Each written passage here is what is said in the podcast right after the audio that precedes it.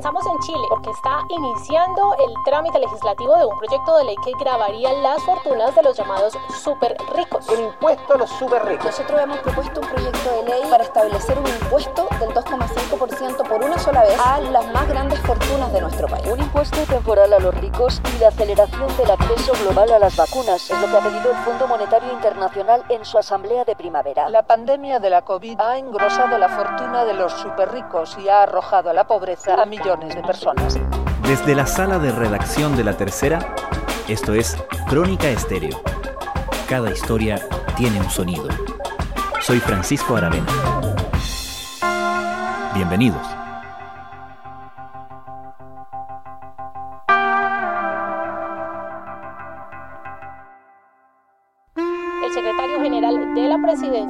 Reconoció en la cadena local Radio Duna que ya han conversado con quienes conocen de esta materia a profundidad y esperan razonabilidad en el debate y en las decisiones que se tomen y que no sean decisiones únicas y exclusivamente. Introducida como proyecto de ley a mediados del año pasado, la iniciativa de establecer un impuesto sobre los altos patrimonios de los ciudadanos más acaudalados ha tomado un nuevo impulso en las últimas semanas. El miércoles, la Comisión de Constitución de la Cámara Baja aprobó la propuesta que combina dos proyectos parlamentarios de la oposición. La iniciativa, promovida con el eslogan de Impuesto a los super ricos, va en línea con leyes similares aprobadas en varios países, partiendo por nuestros vecinos de Argentina y Bolivia, y con recomendaciones de organismos internacionales como la OCDE, el Fondo Monetario Internacional e incluso la ONU. La experiencia de otros países como Alemania y Francia, en todo caso, también entrega argumentos a quienes apuntan a la poca efectividad de este tipo de impuestos a la hora de cumplir con la recaudación esperada. Aunque el gobierno plantea que el proyecto es inconstitucional, ya ha movido sus fichas para tratar de contrarrestar esta ofensiva, y lo ha hecho proponiendo el fin de una serie de exenciones tributarias que, argumenta, permitirían una mayor recaudación y de forma más permanente.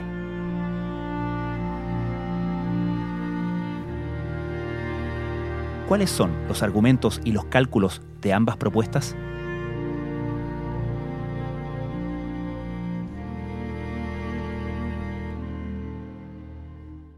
Mira, este es un proyecto que se ingresó al Congreso en junio del año pasado, ya lleva para el año de tramitación, y es un proyecto de los diputados Carlos Cariola, Camila Vallejo, Giorgio Jackson, entre otros, que busca establecer un impuesto por una vez, según indica el, este proyecto, un impuesto al patrimonio a las personas naturales de alto patrimonio, en específico a, a las personas que tienen un patrimonio sobre los 22 millones de dólares. Rodrigo Cárdenas es editor de Pulso de La Tercera. En primera instancia era un patrimonio bruto, ahora se cambió y es el patrimonio neto sobre 22 millones de dólares. ¿Qué quiere decir esto? Que es todos los activos, todos los bienes que tienen las personas, tanto en Chile como en el extranjero, menos las deudas que tienen actualmente. Si eso sobrepasa este monto, se le cobraría esta tasa que según el proyecto de ley lo que buscan es una tasa de cerca del 2,5%. Con eso, los autores han dicho que quieren recaudar cerca de 6.500 millones de dólares, lo que equivale a, actualmente a cerca de 2,3% del PIB. Esa cifra es bastante similar al último paquete de ayuda eh, entregado por el gobierno y que se fue aprobado hace poco de 6 mil millones de dólares a propósito de la vuelta de los confinamientos y el, regreso de las cuarentenas en Chile. Este es un impuesto que ya cobran países como Colombia, Uruguay y Argentina. Lo que busca la iniciativa parlamentaria es grabar con el 2,5% de sus fortunas a quienes tengan un patrimonio superior a los 22 millones de dólares. ¿Y en base a qué se calcula ese monto? ¿Sabemos cuánta gente tiene un patrimonio de esa magnitud? Esa es una de las primeras complicaciones que tiene el proyecto de ley, porque de acuerdo al, proyecto ingresado al Congreso, el 0,1% de los chilenos más ricos, que son cerca de 5.840 personas, tienen un patrimonio equivalente a 250 mil millones de dólares, una cifra que representa casi el valor completo del PIB de Chile durante 2019. Estas fortunas van desde los 22 millones de dólares, que es donde parte este proyecto, hasta los cerca de 15.400 millones de dólares, que son los grupos económicos, las personas con más dinero en el país, según el proyecto de ley. El problema surge que el Servicio de Impuestos Internos ha dicho que esos números no son tan así. El director del Servicio de Impuestos Internos fue al Congreso hace un par de semanas y dijo que solo 1.409 personas calificarían para pagar este nuevo impuesto, este gravamen, bajo los parámetros que tiene actualmente el proyecto. Esto según la información, de hecho, disponible en el Servicio de Impuestos Internos, que es la información más fidedigna, a la cual, una vez aprobado el proyecto, el que sea, tienen que echar mano para poder cobrar estos impuestos. Así estos 1.409 distan mucho de los 5.800 que dice el proyecto. Así que ese es un primer problema importante que tiene. También el Servicio de Impuestos Internos ha dicho que para ser calificado de alto patrimonio en la institución son las personas que tienen al menos 150 mil dólares de ingresos en los últimos años y con eso ya califican para ser un contribuyente hoy día de alto patrimonio. El Servicio de Impuestos Internos además establece como parámetro el tener ingresos iguales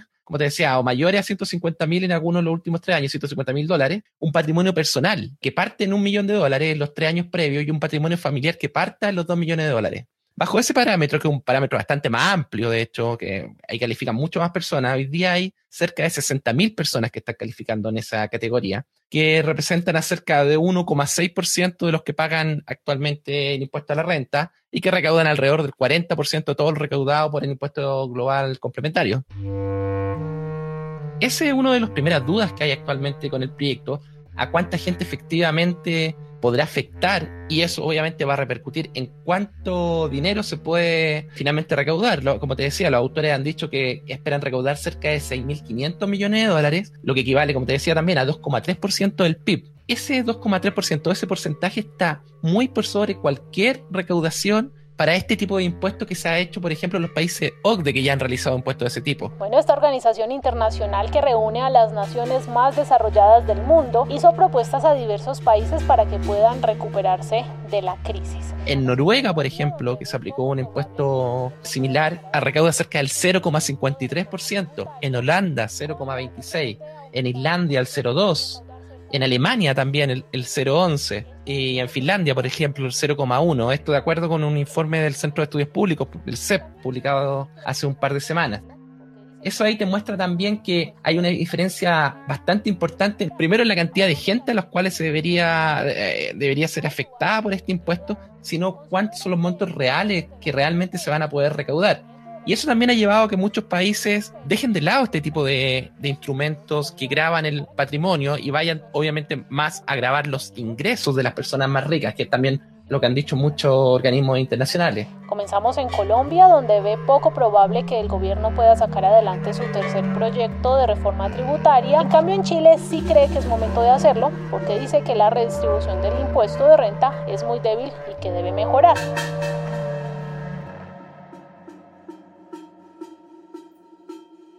Y hay una diferencia también en el gravamen permanente del impuesto al ingreso versus el gravamen por una sola vez, como está planteado este proyecto a los altos patrimonios?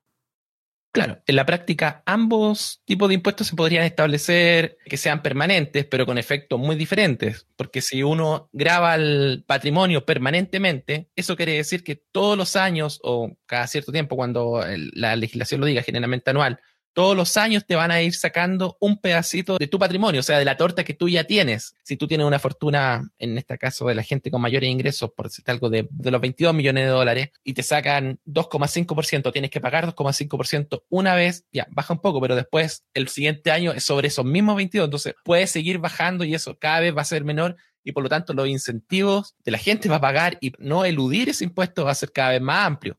Por otro lado, el impuesto a los ingresos, que es generalmente lo, que recomiendan las instituciones internacionales, los organismos internacionales, es a, como dice la palabra, obviamente, a cuánto se va ingresando cada año. Es como hoy día lo que pagan las empresas y lo que pagan también las personas en la operación renta, en el fondo. Cuánta plata tú ganaste durante el año y sobre eso uno paga el impuesto. Eso también, y es más lógico que sea de forma permanente, porque es un flujo constante que todos los años se va generando de nuevo y que ahí va variando cuánto crece o no dependiendo de cómo le, fue a la persona, de cómo estuvo la economía y de otros factores. Entonces, por lo mismo, se intenta que vayan ahí los gravámenes y lo que se hace hoy día también con la operación renta y con el impuesto también a las empresas. ¿Qué pasa con Chile? ¿Qué pagan los ricos en Chile? En Chile, de todas formas, hay impuestos al patrimonio. Por ejemplo, las contribuciones son un impuesto al patrimonio clásico y que muestra de manera bien simple lo que es un impuesto al patrimonio. La gente que paga las contribuciones por sus casas tiene que pagar todos los años un monto fijo que va subiendo, de hecho, sobre la misma casa. La casa no, no cambió, tu casa sigue siendo tu casa, tú eres el dueño de la casa, pero tienes que pagar un impuesto permanentemente con eso. Y a propósito de recomendaciones internacionales, ¿cómo podemos leer estas declaraciones de, en particular, el director del Departamento de Asuntos Fiscales del Fondo Monetario Internacional, que sugiere a los países implementar un impuesto único de estas características en, el contexto de la pandemia? Sí, lo que, lo que ha buscado el FMI, también la OCDE y otros organismos, incluso la ONU hizo una declaración el otro día, eh, justamente a poder llegar más recursos al fisco de cada país para poder hacer frente a la pandemia. Ellos han recomendado, entre otras cosas, efectivamente un impuesto por una vez que las personas de mayores recursos puedan aportar más para combatir la pandemia y para la recuperación económica que viene posteriormente y sobre todo para mantener a las personas que no están trabajando o que están con problemas económicos hoy día a flote. Ahora hay que ver también cómo son los instrumentos en cada país. Lo importante en el fondo y, el espíritu de lo que se busca es efectivamente que, las personas que tienen más recursos contribuyan de mejor manera. El tema es cuál es el mejor instrumento para eso. Hay que ver también lo que ha pasado en otros países, como yo te decía, en muchos países ese impuesto estuvo muchos años, en algunos pocos años, en Francia alcanzó a estar cinco años, porque efectivamente no recaudaba lo que se esperaba en un momento que podía recaudar también puede tener efectos negativos en la economía a través de diversos canales de transmisión, como dicen los economistas. Por ejemplo, en un mundo que está hoy día muy globalizado, donde las finanzas se pueden traspasar, se pueden traspasar capital de un lugar a otro fácilmente, la idea ahí es no incentivar que esos capitales se muevan, sino que se queden en el país de residencia. Entonces, hay que equilibrar muy bien la balanza sobre qué instrumento usar para efectivamente lograr que las personas que tienen mayor capacidad de ingreso o que tienen un patrimonio más alto contribuyan temporalmente de mejor forma a capear esta crisis. El problema ahí de nuevo es qué tan temporal va a ser. Y eso también es otra de las dudas que han planteado tanto políticos como expertos acá en Chile sobre la duda de que si efectivamente este impuesto va a ser por una vez. De expertos tributarios, abogados y economistas han dicho que si efectivamente hay confianza en los inversionistas chilenos o los inversionistas radicados en Chile de que el impuesto va a ser por una vez, no habría un efecto negativo tan importante. El problema es que hoy día, cómo está la situación política del país, no hay tanta claridad de que efectivamente va a ser por una vez. Y ahí sacan muchas veces a colación lo que está pasando con los retiros de los fondos de pensiones, que como tú recordarás, Francisco, el primer retiro era exclusivo por una sola vez, no se iba a volver a repetir y ya vamos en el tercero. Entonces, ¿esa garantía va a ser efectiva con este otro impuesto? Todo listo y dispuesto para la presentación en conjunto de la oposición desde la DC al PC una nueva indicación para ampliar el proyecto conocido como impuesto a los super ricos. ¿Y cómo ha avanzado, cómo ha sido el trámite legislativo de este proyecto hasta el momento? Luego de haber estado bastante detenido durante meses, este proyecto la última semana ha retomado fuerza y de hecho el miércoles ya hubo una, una votación en la Comisión de Constitución de la Cámara de Diputados donde por siete votos a favor y seis en contra se aprobó una indicación sustitutiva que juntó la propuesta de la diputada Camila Vallejo con la del diputado Matías Walker. Esta propuesta del diputado Walker busca también agregar un aumento transitorio de la tasa de impuesto de primera categoría, o sea, el impuesto que pagan las empresas, que tienen ingresos anuales superiores a un millón de UF, que son alrededor de 40 millones de dólares, o sea, las empresas un poco más grandes y grandes. Ese impuesto lo quieren subir o se quiere subir con esta indicación a 30%. Eso también la indicación dice que va a ser temporal, solamente para el año 2021 y 2022 hay que recordar que actualmente la tasa para las grandes empresas es de 27%, o sea, serían tres puntos más. Hemos logrado juntar las dos indicaciones que habíamos presentado en la Comisión de Constitución, más lo que significa poner fin a las exenciones tributarias. Y además también estas indicaciones que están en la comisión en el proyecto incluyen la eliminación transitoria de algunas exenciones tributarias para también para los ejercicios para los años 2021 y 2022, que buscan también recaudar más por estos dos años. Ambas iniciativas se suman a la moción original, pero la que más diferencias ha generado con el oficialismo es grabar con 2,5% de impuesto por única vez a personas que tengan sobre 22 millones de dólares de patrimonio. Esto ahora se va a seguir tramitando, vuelve la próxima semana, pero hay intenciones de los parlamentarios de avanzar rápido en este proyecto. Se recibido siete votos a favor, se votó en contra, cero abstención, eh, aprobada la indicación. Aprobada. El gobierno ha impulsado como una manera de contrarrestar esta iniciativa su propio proyecto que dice relación con las exenciones tributarias, que entiendo fue parte del foco de trabajo, de estudio del ex exministro de Hacienda Ignacio Briones. ¿En qué consiste eso y cómo se compara en términos, por ejemplo, de recaudación? Sí, el exministro de Hacienda Ignacio Briones tenía un foco bastante fuerte puesto en el tema de las exenciones cuando fue ministro. Él pidió un, un, informe que desarrolló el Fondo Monetario Internacional y la OCDE en conjunto el año pasado, un informe que fue entregado en octubre. El gobierno le pidió a estos organismos que hicieran una evaluación de cómo funcionan las exenciones tributarias en Chile para ver qué cosas se podían cambiar o no. Una vez que llegó ese informe acá, el ministro Briones, en ese entonces, hoy día candidato presidencial, creó una comisión ad hoc para ver el tema tributario y lo primero que se le encargó a esta comisión, que fue presidida o que es presidida por el expresidente del Banco Central, Rodrigo Vergara, fue justamente ver qué exenciones podían eliminarse, cambiarse para poder recaudar más impuestos. Este informe final de la comisión fue entregado ahora en el verano, pero el ministro Briones finalmente dejó la cartera y ahí asumió el nuevo ministro Rodrigo Cerda, que en un primer momento indicó dio señales de que no estaba tan interesado en el tema de las exenciones tributarias y, como se dice, guardó un poco este documento bajo el cajón. Hoy día, efectivamente, el gobierno está viendo una forma de echar mano de nuevo a esta idea para poder contrarrestar este impuesto a, a las personas de mayores ingresos. De hecho, ayer en Pulso PM, el exministro de Hacienda Ignacio Briones propuso eliminar 10 exenciones tributarias con el objetivo de recaudar hasta 3 mil millones de dólares. Entre las cosas que el economista planea o plantea derogar están la exención a la ganancia capital, que tiene hoy día una tasa de exención de 10%, eso permitiría llegar a recursos por 700 millones de dólares al año, el crédito especial para la construcción, exención del IVA a servicios y además subir el impuesto al diésel. Esa es una de las propuestas que está haciendo el exministro, hoy candidato presidencial, y que está también poniéndole presión al gobierno para avanzar más rápidamente en esta propuesta. Hay que ver también qué piso va a tener esta propuesta en el Congreso, que en una primera instancia los parlamentarios han sentido bastante cómodos con tratar de avanzar las exenciones, pero como un tema adicional al tema del impuesto a los altos patrimonios, no en vez de... El Fondo Monetario Internacional presentó esta semana el informe de perspectivas económicas globales, donde elevó las previsiones de crecimiento económico global al 6% frente al 5,5% anticipado tres meses atrás. Además, el organismo sorprendió al pedir un impuesto temporal a las rentas más altas y la riqueza destinado a financiar las necesidades relacionadas con la pandemia y con la crisis que conlleva, y ha provocado el aumento generalizado de los niveles de déficit y de la magnitud de la crisis económica provocada por la pandemia, la mayor desde la Gran Depresión de la década de 1930, ha llevado al organismo a saltarse algunos tabúes y dar el visto bueno a la subida de impuestos y al aumento del gasto. Rodrigo Cárdenas, muchas gracias. Gracias Francisco, que esté bien.